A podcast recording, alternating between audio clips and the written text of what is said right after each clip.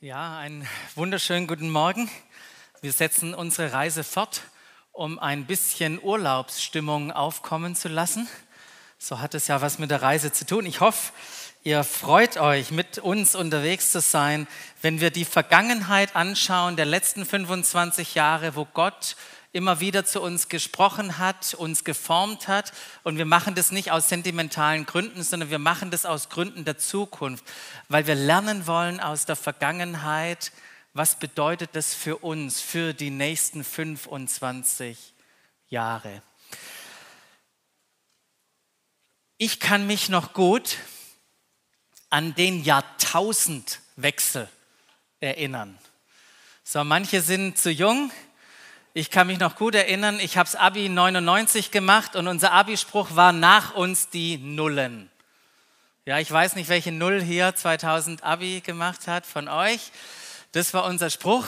Und die Nullen, die haben tatsächlich für Aufregung gesorgt, weil die Leute nicht wussten, was passiert, wenn die Computerwelt und all das Mögliche auf 00000 oder was weiß ich geht. Also da war Sorge da. Und äh, nicht nur in dieser Welt und in dieser Branche, sondern auch unter den christlichen Leitern, den Verantwortlichen, hat man sich gefragt, was bringt das neue Jahrtausend? Und gab da wahrscheinlich unterschiedliche Initiativen, aber eine war, dass man für das Jahr 2000 in den Start, in das neue Millennium Leute eingeladen hat, Leiter aus den unterschiedlichen Regionen der Welt nach Singapur, um über das neue Jahrtausend zu sprechen und zu beten. Und irgendwie ist auf dieser Einladungsliste das Ehepaar Ellen und Leana Plett aus Südafrika, Leiter von einer Gemeinde mit dem Namen Doxadeo in Pretoria gekommen. Wie sie zu dieser Einladung kamen, weiß kein Mensch. Die in ihrem Team, die haben äh, Jokes darüber gemacht, haben gesagt, ja Ellen, jemand muss halt den Kaffee bringen, deshalb bist du eingeladen. Und äh, sie haben einfach gespürt, wir nehmen diese Einladung an, wir gehen dort hin. Und während dieser Konferenz mit diesen Männern und Frauen Gottes gab es natürlich auch Gebetszeiten, wo man hinhört auf Gott und Ellen und Leana äh, in diesem Raum sich ein bisschen bisschen zurückhaltend oder unwohl gefühlt. Sie waren so am Rand und haben da so zurückhaltend mitgebetet, bis auf einmal jemand sie an der Hand genommen hat, sie in die Mitte geführt hat und gesagt hat, Gott hat ein Wort für euch. Und ohne zu wissen, dass, dass Ellen was mit Doxadeo zu tun hat und was dieser Traum von unserer Gemeinde ist, sagt er, Gott vertraut euch nicht nur eine Stadt an, sondern zwölf. Gott vertraut euch nicht nur eine Stadt an, sondern zwölf. Nach der Gebetszeit wollte natürlich die Leana wissen, ähm, Ellen, wie, was denkst du darüber? Und er hat nur gesagt, ich glaube, die haben zu viel Pizza gegessen.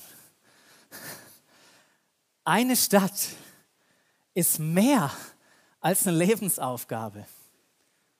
Und, und gibt es in Südafrika überhaupt zwölf große Städte? Und so legte man dieses Reden Gottes erstmal auf die Seite. Zwei Jahre später, 2002, hatten wir als Jahresmotto den Heiligen Geist, haben uns mit dem Heiligen Geist beschäftigt und an einer bestimmten Stelle Innerhalb dieses Jahres hat man jeden Partner gefragt und herausgefordert, ermutigt, schau dir mal alles an, was Gott bisher zu dir persönlich gesprochen hat. Ja, viele schreiben das ja auf. Falls du das nicht machst, möchte ich ermutigen, die Dinge, die Gott in dein Leben redet, aufzuschreiben und immer mal wieder hervorzuholen. Und das hat man gemacht. Man hat die Partner ermutigt. Und während man das gemacht hat, dachte man, ha, vielleicht wäre es gut, auch mal nachzugucken, was hat denn Gott zu uns als Gemeinde gesprochen. Und jeder, der unsere Story kennt, weiß, natürlich haben wir uns Markus 6 angeguckt, diese Stelle mit der Speisung der 5000, ähm, die schon so oft Auslöser war zumindest für unsere ersten beiden Meilensteine, hat Gott da schon zu uns gesprochen.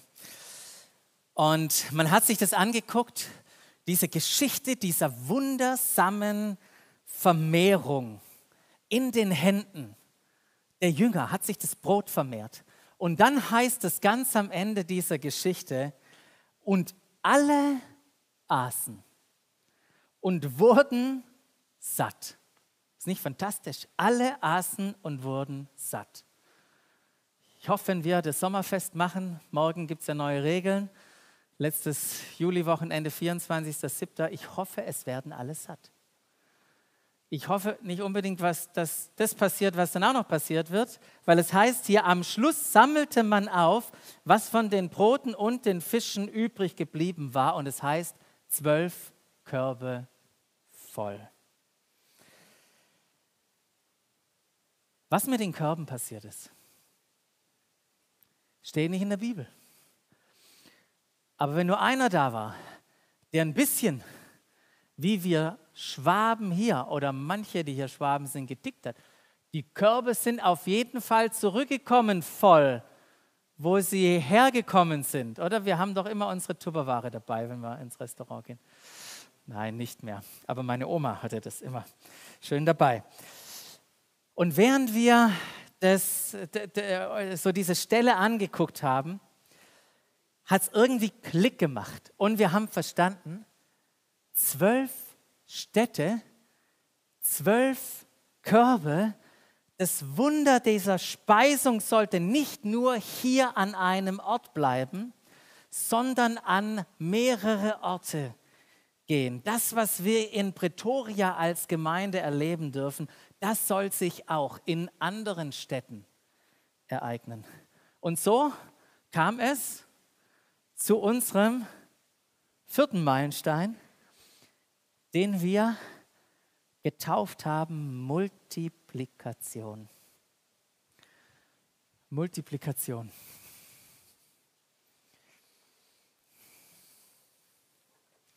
Sind wir schon fertig eigentlich mit unserer Aufgabe in Pretoria? Nein, das sind wir noch nicht. Das werden wir wahrscheinlich auch nie sein. Aber was so wichtig war, und das hat Jesus auch gleich seinen Jüngern ganz am Anfang schon beigebracht. Wir wollten, sollten nicht in einer Aufgabe so fokussiert drinstecken, dass wir Gottes Reden und Führung nicht mehr wahrnehmen. So hat es Jesus seinen Jüngern gezeigt. Er lehrte ganz am Anfang, Markus 1 könnt ihr nachlesen, er lehrte in der Synagoge von Kapernaum. Und dann ist er zum Petrus seiner Schwiegermutter durfte er mit, die war krank, die hat er geheilt und weil er sie geheilt hat, haben die Kranke und Besessene gebracht. Und da heißt es, bis in die Nacht spät hinein heilte und befreite Jesus viele Menschen.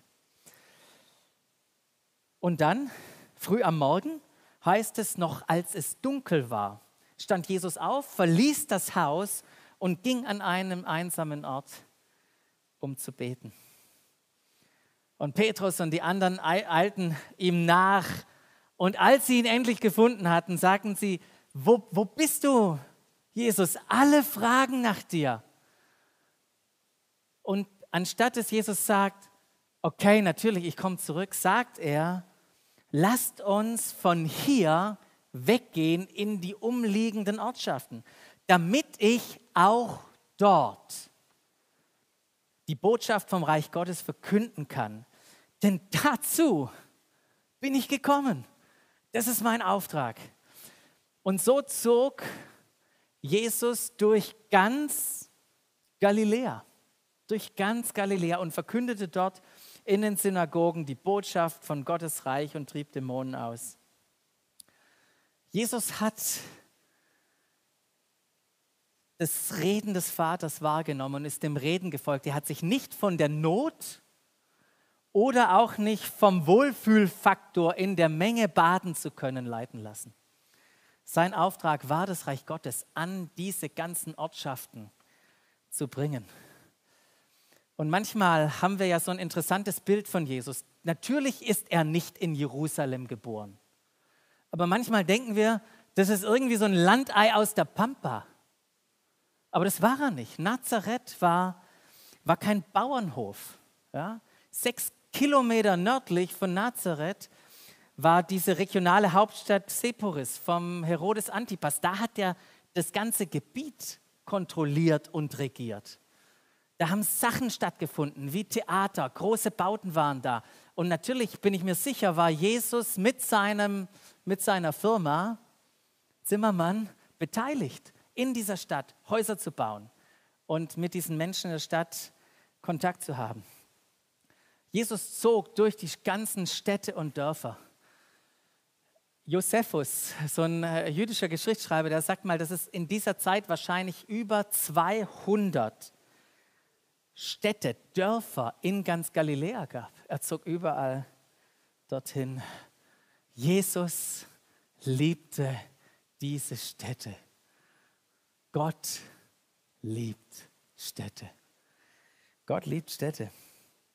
Und das haben wir auch, und Christoph hat schon gesagt, auf diese vierte Meilensteinkarte geschrieben. Und wie auch in den anderen Gottesdiensten, nutzt diese Karte, um einfach auch aufzuschreiben, was redet Gott auch jetzt während der Predigt über den Gottesdienst in euer Leben hinein. Was macht er euch wichtig? Was zeigt er euch? Nutzt diese Karte. Und dieses Wahrnehmen oder dieses Bewusstwerden des Reden Gottes mit diesen zwölf Städten, das war 2002. Und dann gleich 2003 ging es auch schon los. Ja, diese zwölf Städte, die hat man nicht hier auf diese Karte geschrieben, einkonvertiert und in den Tresor gelegt und jetzt gucken wir mal, wie Gott es macht, sondern wir haben gesagt, hey, wir wollen uns von Gott führen lassen und haben gesagt, hey, die Städte sollen uns finden. Und jede Stadt hat es auf ihre eigene Weise getan, hat uns gefunden. Wir sind lediglich Gottes Wort gefolgt. Und jetzt im Nachhinein können wir nur darüber staunen, was bis jetzt schon alles sich entwickelt hat, was aus einer Stadt in Pretoria, Südafrika, alles entstanden ist. Und hier mal die Welt. Genau, nicht die Welt. In der Grafik war eine Welt dahinter, aber ihr könnt euch die Welt vorstellen, oder? Südafrika, Städte, Auckland, Neuseeland, dann Europa, Charlotte, USA, da können wir gleich auch noch nachher was sagen. Und aus diesen verschiedenen Städten haben wir ein paar Grüße für euch und die möchten wir euch jetzt weitergeben. Doxodeo, Germany. And greetings here from Pretoria. We bless you as we celebrate what God is doing in every city where Doxodeo is fulfilling the mission of Jesus Christ. Hi, Doxodeo Stuttgart. My name is Miller. I'm standing here on our Doxodeo Parkview campus, and it's been a privilege with, for me to journey with you for a number of years. And you're doing the multiplication moment. It's something so deep entrenched in who we are and the word that God has given us. And we celebrate with you of what's happening in Stuttgart. And may faith, love, and hope also multiply in your city. Thank you.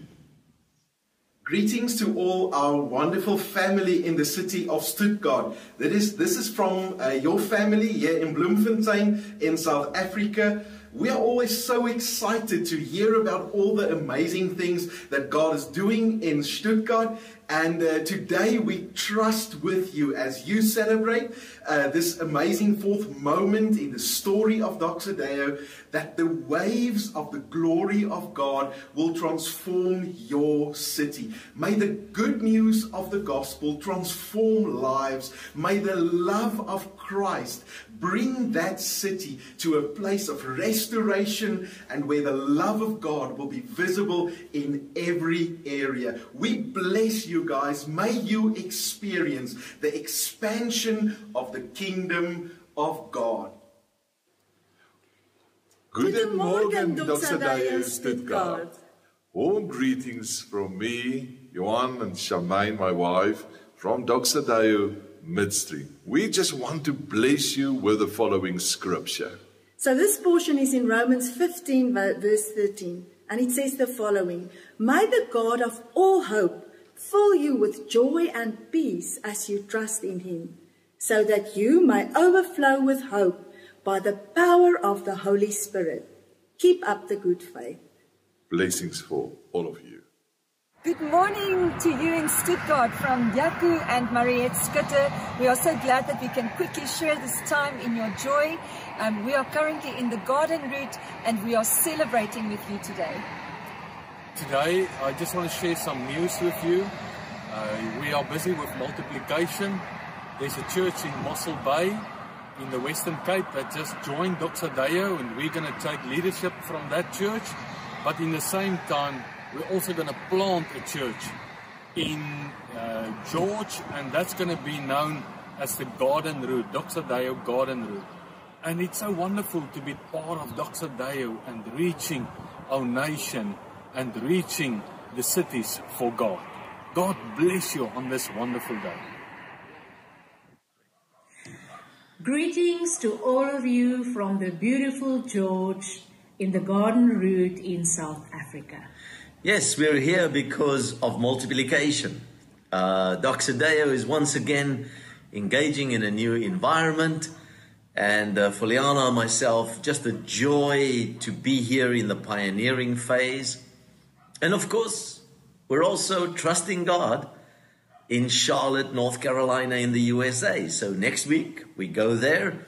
And once again, we're trusting God for multiplication. So it's exciting. So uh, we love you guys. Uh, they're in Stuttgart. Thank you for representing the family. And uh, it's such a joy, such a joy to be part of a family on mission. Yes. God bless you. Ja, ein paar Grüße aus den unterschiedlichen Orten der Welt und ihr habt gehört, äh, Multiplikation geht weiter und wir sind gespannt, was hier noch alles an Körben dazukommt und welche Namen diese Körbe tragen werden, in welche Städte uns Gott ruft. Und äh, sicherlich wird Gott uns überraschen. Jesus ist ja voller Überraschungen. Er hat seine Jünger immer wieder überrascht, sie immer wieder herausgefordert in Bezug auf seine Mission, auf seinen Auftrag. Und- wenn wir schon bei dieser Geschichte sind, die Jünger, langer Tag, haben die Menschen gesättigt. Das Wunder ist passiert. Alle waren satt, die Körbe waren voll. Und dann dachten sie, oh, jetzt eine Runde chillen.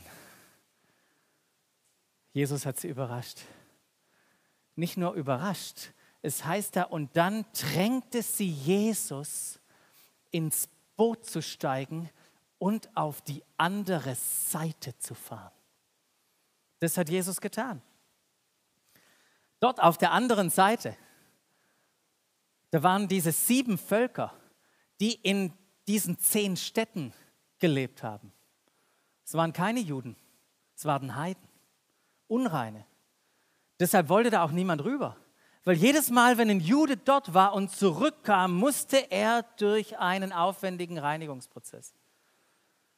Und überhaupt äh, darüber zu gehen, ich meine, wer weiß, was da mit einem passiert.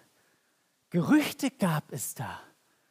Abergläubische Geschichten wurden erzählt. Doch wisst ihr was? Es war nicht das erste Mal, dass Jesus sie aufforderte, auf die andere Seite zu gehen. In Markus 4, da lesen wir, dass Jesus an einem Abend sie schon mal aufforderte, mit ihm rüber zu fahren. Und die Jünger wollten da nicht hin. Warum auch? Was wollen wir denn da drüben? Aber sie waren unterwegs auf die andere Seite. Und dann legte sich Jesus auch noch ins Boot, um zu schlafen. Und natürlich musste das passieren, was passieren musste. Der Wind kam auf. Die Wellen wurden stiller, äh, wu- wurden, wurden stärker. Und es kam ein Sturm auf, dass selbst sie als erfahrene Fischer sowas von Bammel hatten.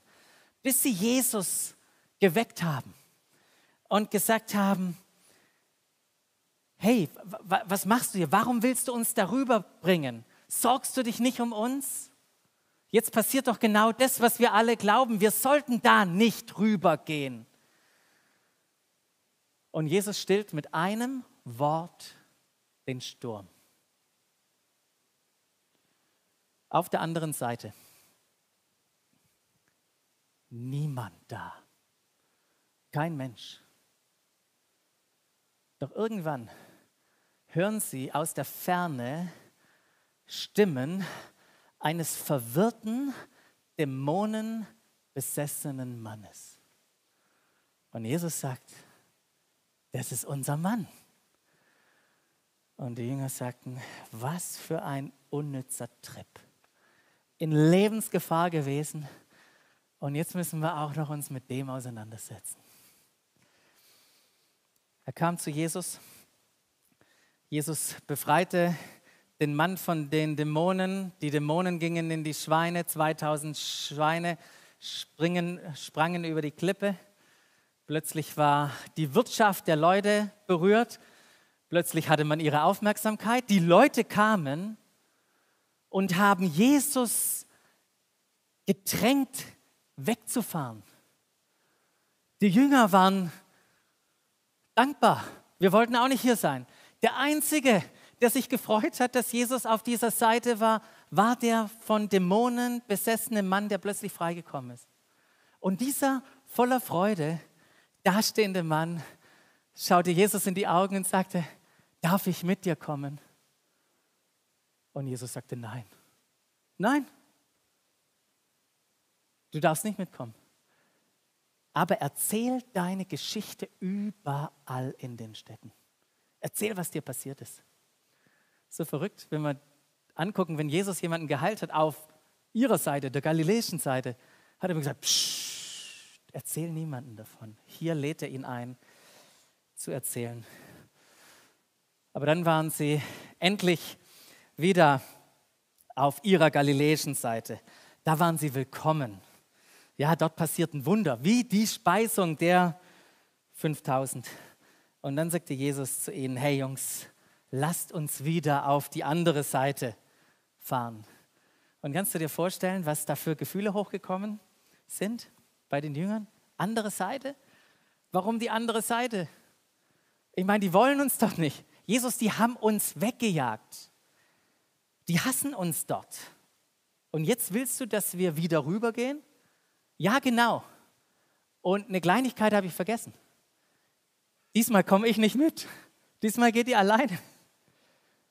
Und so machten sich die Jünger alleine auf im Boot auf die andere Seite. Ich kann mir gut vorstellen, was die gesprochen haben in diesem Boot. So, wenn man Chosen anguckt, der Chosen, äh, jetzt hat man so ein Bild, was die gesprochen haben, was da für eine Dynamik äh, auf dem Boot war. Warum machen wir das? Und Jesus heißt es da, beobachtete sie vom Berg. Er hatte sein Auge auf sie die ganze Zeit. Ein wunderbares Bild. Und dann äh, in der Nacht hat sich Jesus aufgemacht, wollte eine Abkürzung nehmen. Er hat die Abkürzung genommen übers Wasser. Und dann, wir kennen die Geschichte, hatten wir letzten Sonntag. Ähm, auch in dem Sturm, der auch da war, wo ja plötzlich die Wellen wieder da waren und jetzt dachten die Jünger, boah, äh, jetzt haben wir wieder Probleme und wer stillt jetzt den Sturm, weil Jesus ist nicht da. Und dann kommt da noch so ein Gespenst vorbei, zumindest dachten sie das und Jesus klärt es auf, ist kein Gespenst, bin ich. Petrus hat einen interessanten Vorschlag, will aufs Wasser gehen, okay, Jesus, zurück im Boot, sie kommen zusammen an, auf der anderen Seite. Und auf der anderen Seite, als sie da ankamen, verbreitete sich, die, verbreitete sich die Nachricht wie ein Lauffeuer. Derjenige, der den Besessenen freigesetzt hat, ist wieder da. Und die Menschen kamen zusammen. Jesus lehrte auf der Seite, Jesus heilte. 4000 Menschen, heißt es an einer Gelegenheit, waren versammelt. Und dann bekamen sie wieder Hunger. Und was machten sie? Jesus fragte die gleiche Frage, was haben wir denn da? Sieben Brote Und das Wunder, was sie erlebt haben auf ihrer Seite, wiederholte sich auch auf der anderen Seite. Jesus sättigte alle Menschen und am Ende blieben sieben Körbe übrig.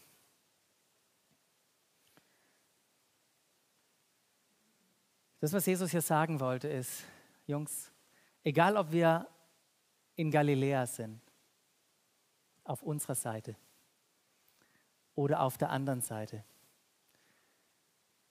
Ich bin nicht nur da, um diese Menschen zu sättigen, sondern ich bin das Brot des Lebens. War eine prophetische Handlung, die er da getan hat. Und ich bin für alle da. Ich bin genug für unsere Seite.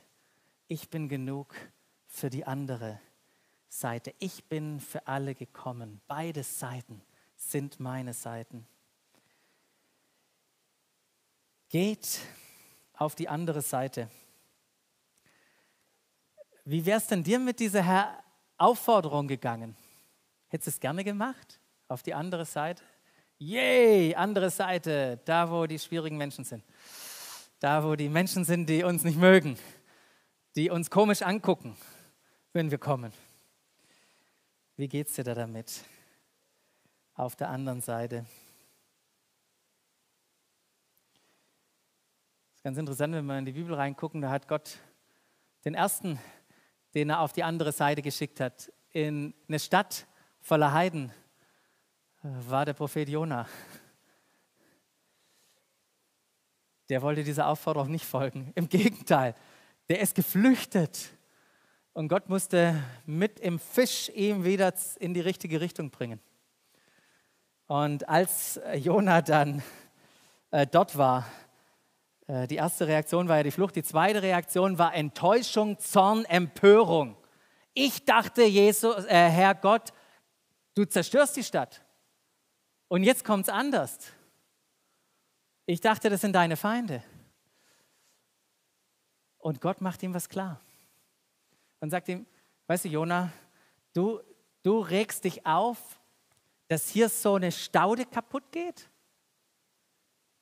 Wie sollte nicht diese große Stadt Ninive mir leid tun, sagt Gott zu Jona, in der mehr als 120.000 Menschen leben, die rechts und links nicht unterscheiden können und dazu noch das Vieh.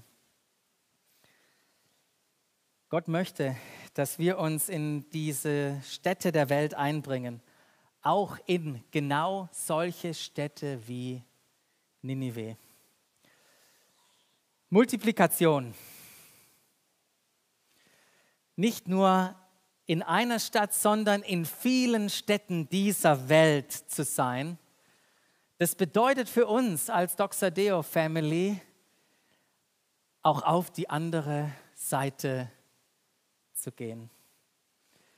Zum einen war das tatsächlich von Südafrika über das Wasser hin nach Europa oder über den Atlantik, über den Indischen Ozean in, zu diesen anderen Städten, in diese anderen Regionen, Kulturen, religiösen Prägungen und Sprachen hinein. Aber zum anderen bedeutet es aber auch, die andere Seite in der eigenen Stadt wahrzunehmen und sich dorthin aufzumachen.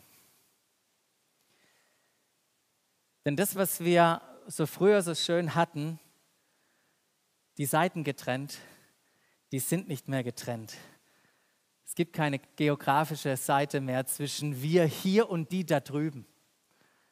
Das ist zusammengekommen die Menschen der anderen Seite leben unter uns oder vielleicht wäre es richtiger zu sagen, wir leben auf der anderen Seite als Bürger des Himmels bei ihnen in den Städten der Welt.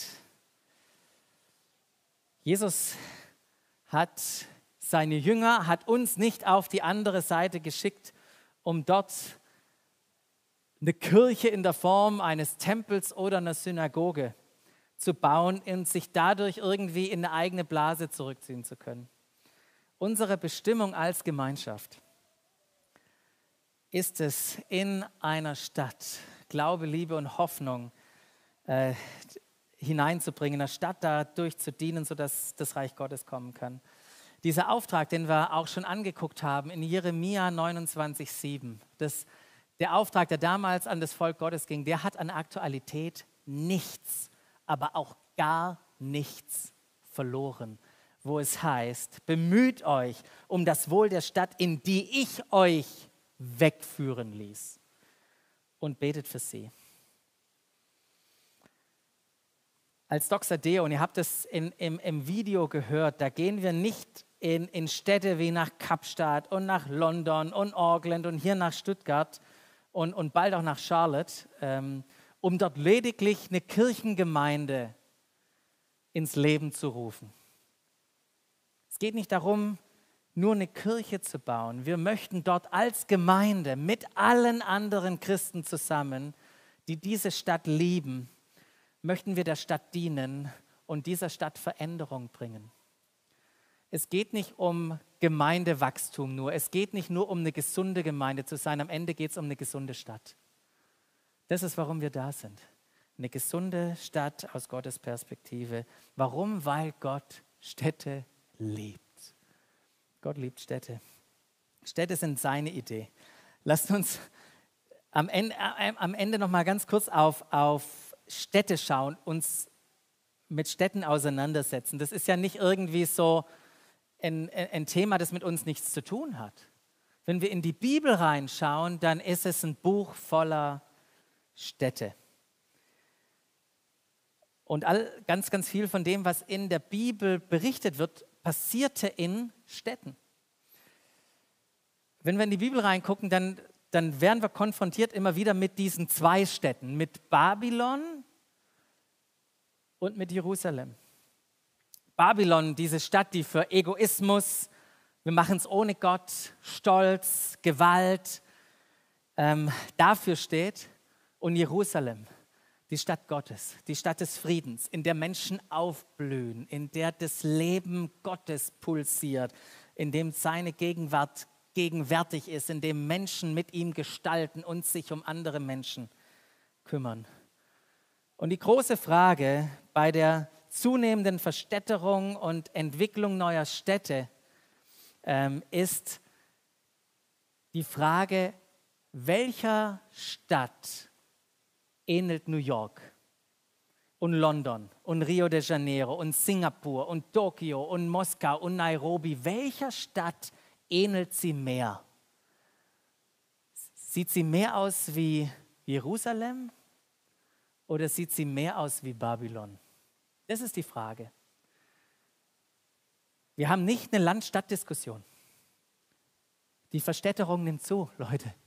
Wir haben eine Frage, wie unsere Städte aussehen und was sie oder wen sie repräsentieren. Das ist unsere Frage. Darum geht es. Ich finde Städte total faszinierende Orte, weil sie so anziehend wirken auf uns. Da ist so viel los. Alles findet sich dort wieder.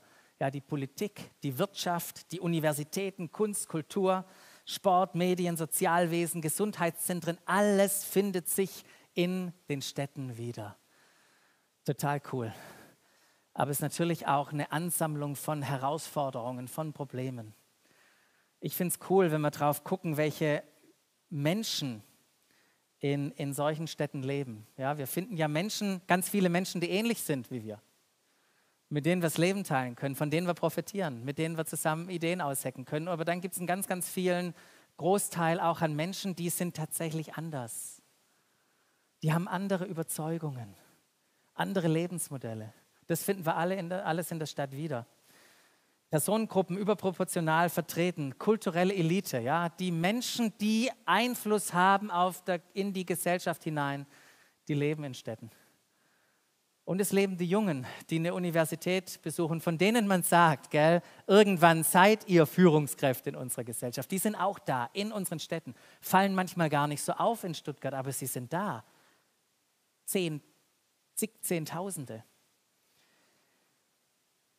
Was wir in der Stadt auch finden, vielleicht nicht in unseren Städten, da ist es ja alles so schön versteckt, sind Arme. In den Städten dieser Welt ist eine Flut von armen Menschen, die in Township, in Slums, in benachteiligten Nachbarschaften leben, in Hochhäusern, überall dort. Und wenn wir auch finden in Städten über, überproportional sind Menschen aus anderen Nationen. Menschen aus unerreichten Völkern. Und die sind vernetzt, jeden Tag, mit WhatsApp und anderen Medien, mit diesen unerreichten Völkern. Was für eine Riesenchance haben wir, diese Menschen hier zu erreichen und sie zurückzusenden, dort wo sie herkommen. Wenn wir uns Städte anschauen in der Bibel, die haben eine entscheidende Rolle gespielt, auch in der Ausbreitung des Reiches Gottes. Das, was Jesus so nett mit den Jüngern gemacht hat, hey, lass uns auf die andere Seite gehen, das haben sie nachher ohne ihn gemacht. Sie sind auf die andere Seite gegangen, in die Städte dieser Welt, nach Ephesus, das religiöse Zentrum, nach Korinth, das Handelszentrum dieser Welt, nach Athen, das intellektuelle Zentrum, nach Rom, das militärische und, und politische Zentrum. Da hat sich Kirche wiedergefunden, das Evangelium zu predigen und es hat Einfluss gehabt von der Stadt ins ganze Umland, in die Region und aus diesen ganzen Städten im gesamten römisch-griechisch geprägten Weltreich. Und so einfach, wie das Evangelium die Welt geprägt hat durch die Städte, so schnell ist es auch wieder möglich, das Reich Gottes, dass das Reich Gottes dort wieder verschwindet. Genau die gleiche Dynamik. Und das erleben wir auch heute. Ja, eine weltweite Verstädterung. Vor 200 Jahren haben 5% der Menschen in Städten gewohnt. Heute sind es über 50% Es ziehen 10 Millionen Menschen in die Städte alle sechs Wochen. Könnt ihr euch das vorstellen? Alle sechs Wochen sind 10 Millionen Menschen in Städte gezogen. Wir erleben das hier in Deutschland nicht so stark mit unseren Metropolregionen, aber auch hier Regionen wachsen. Gott bringt die Menschen in Städte zusammen und er sendet uns genau dort hinein. Ich weiß nicht, was das mit dir macht. Ich bin begeistert, hier zu leben. Es ist kein Übel, dass ich hier bin. Ich freue mich, dass Gott mich hier reingestellt hat dass ich in der Stadt leben darf, in der Region leben darf, mit so vielen Menschen. Ja, das ist so eine Dichte von Ebenbild Gottes, so hat es mal einer gesagt. Das ist doch eine große Freude, mit Gottes Augen diese Stadt, diese Menschen in der Stadt zu sehen. Und Gott, ähm, oder wir brauchen das immer wieder, dass Gott uns auch seine Sichtweise, seine Vision für Städte schenkt. Und das brauchen wir weil wir sind gesandt von ihm, um einen entscheidenden Beitrag zu leisten, den nur wir leisten können. Ja, ganz, ganz viele können wunderbare Sachen mitgestalten in dieser Stadt. Das ist richtig cool. Aber nur wir haben das Vorrecht, das große Privileg, Jesus repräsentieren zu dürfen, seine Gegenwart in unsere Städte zu bringen. Das können nur wir. Und wir tun das, weil Gott Städte liebt, wollen ihn repräsentieren. Gott hat uns Städte geschenkt, sodass wir dadurch seine Ziele erreichen können. Wir bringen die Stadt Gottes. Wir bringen die Stadt Gottes in die Städte der Menschen. Multiplikation, das ist unser Meilenstein von heute.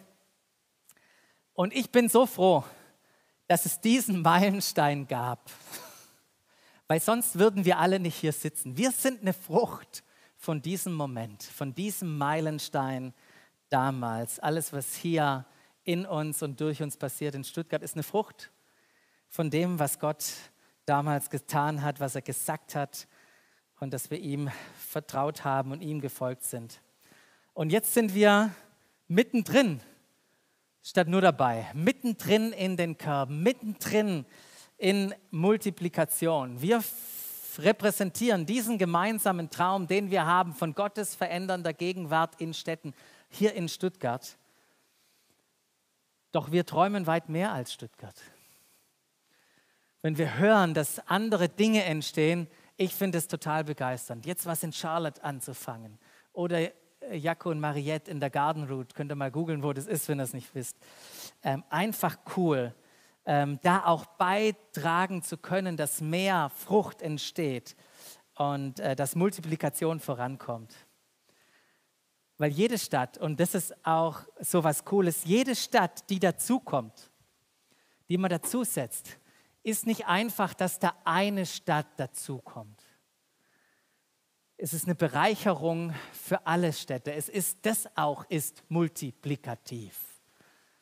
Ja, wir haben gelernt, das erste Mal in eine andere Stadt zu gehen. Wir haben gelernt, uns auf eine neue Stadt einzulassen dann über den Teich zu gehen, übers Mittelmeer nach London, plötzlich in so einer globalen Stadt in der nördlichen Hemisphäre zu sein. Hey, wir lernen miteinander. Perspektiven aus Auckland, Neuseeland, von wirklich der anderen Seite der Erde. Wir lernen miteinander. Was glaubt ihr, was wir als Stuttgarter für eine Bereicherung sind, weil wir das erste Mal nicht nur eine Kultur, sondern auch eine neue Sprache in der Family haben? Ja, bringt Herausforderungen mit sich. Man muss Untertitel schreiben. Aber was für eine Bereicherung wir miteinander haben. Jede Stadt ist einzigartig. Und, und Multiplikation bedeutet auch Synergie. Meilenstein.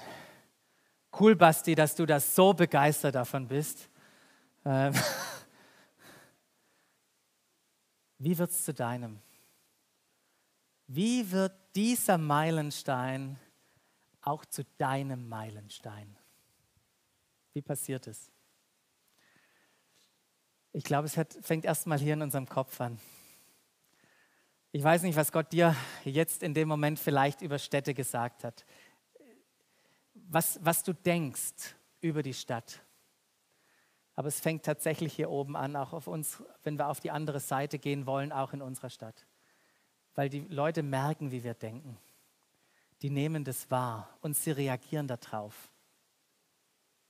Ich wünsche mir, dass wir willkommen geheißen werden, auch auf der anderen Seite. Und dass wir nicht verjagt werden, weil wir irgendwelche Spinner sind, sondern dass die Menschen merken, wir suchen ihr Gutes. Wir wollen ihnen Wohl bringen. Das wünsche ich mir. Es fängt hier in unserem Denken an. Lasst uns nicht so Jona-mäßig denken. Das Zweite ist, darf es was mit unserem Herz machen dürfen wir die Liebe Gottes wahrnehmen, die er hat für Städte. Und da können wir beten. Und das Dritte ist, wo könntest du ganz praktisch Teil von Multiplikation sein, indem du großzügig bist mit deiner Zeit oder mit Dingen, um auch erm-, Ermöglicher zu sein für Städte, die Gott uns irgendwann aufs Herz legt. Lass uns einfach einen Moment nehmen. Vielleicht willst du was auf deine Karte schreiben. Was nimmst du heute Morgen für dich mit? Was hat dich angesprochen? Und dann wollen wir zusammen hier noch eine Sache machen. Wir wollen beten. Beten nicht für Stuttgart, sondern für die anderen Städte. Amen.